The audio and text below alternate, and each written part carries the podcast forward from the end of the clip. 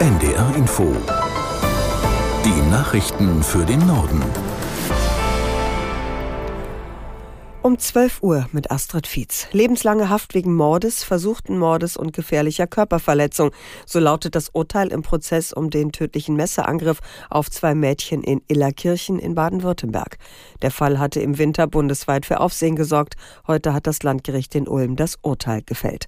Aus der NDR Nachrichtenredaktion Michaela Kamke. Das Gericht ist mit seinem Urteil den Forderungen von Staatsanwaltschaft und Nebenklage gefolgt und hat zusätzlich die besondere Schwere der Schuld festgestellt. Damit ist für den 27-Jährigen aus Eritrea eine vorzeitige Haftentlassung eigentlich ausgeschlossen. Die Verteidigung des Mannes hatte zuvor nur für die lebenslange Haft plädiert. Der 27-Jährige aus Eritrea hatte im Dezember zwei Mädchen auf ihrem Schulweg angegriffen. Mit einem Messer stach er auf die 14 und 13 Jahre alten Teenager ein.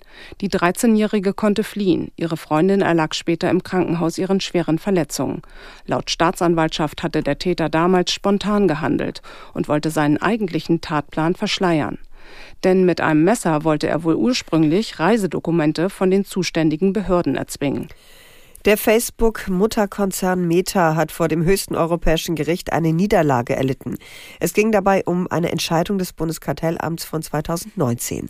Die Bonner Behörde hatte damals dem Konzern verboten, Nutzerdaten seiner Plattformen Facebook, WhatsApp und Instagram zusammenzuführen. Die Nutzerinnen und Nutzer müssten dem ausdrücklich zustimmen. Der Europäische Gerichtshof hat diese Entscheidung jetzt gestützt. Die Kartellbehörden dürften bei ihren Wettbewerbsuntersuchungen auch prüfen, ob Datenschutzvorschriften eingehalten werden.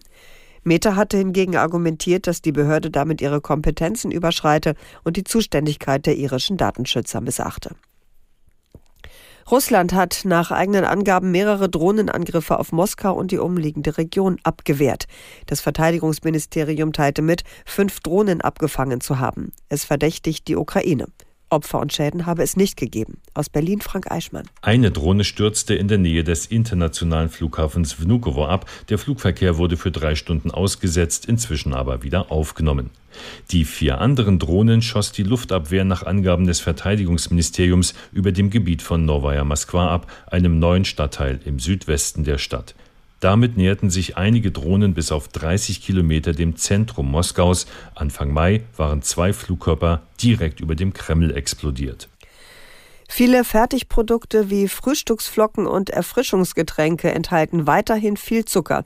Das betrifft besonders häufig auch Lebensmittel speziell für Kinder, wie aus einer Untersuchung des bundeseigenen Max-Rubner-Instituts hervorgeht. Aus Berlin Efi Seibert. Landwirtschaftsminister Özdemir machte heute ganz konkret Anschauungsunterricht in seinem Ministerium. In der einen Hand hielt er ein kleines Glas Wasser, in der anderen Hand das gleiche Glas Wasser plus fünf Stück Zucker darin.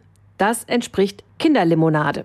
Özdemir präsentierte dazu eine neue Studie. Ergebnis, Produkte, die sich explizit an Kinder wenden, haben mehr Zucker und mehr Fett als Produkte für Erwachsene.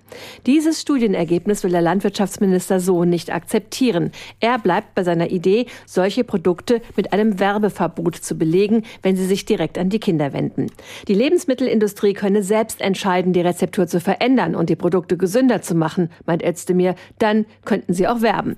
Was er nicht will, will, ist, dass Kinder weiterhin zu süße, zu fettige und zu salzige Fertigprodukte essen, nur weil etwa ihre Eltern darüber nicht so gut informiert sind. Die Reallöhne der Beschäftigten sind im vergangenen Jahr nahezu in der gesamten Europäischen Union gesunken. Nach einer Untersuchung der gewerkschaftsnahen Hans-Böckler-Stiftung sank die Kaufkraft der Arbeitnehmerinnen und Arbeitnehmer in 26 von 27 EU-Staaten.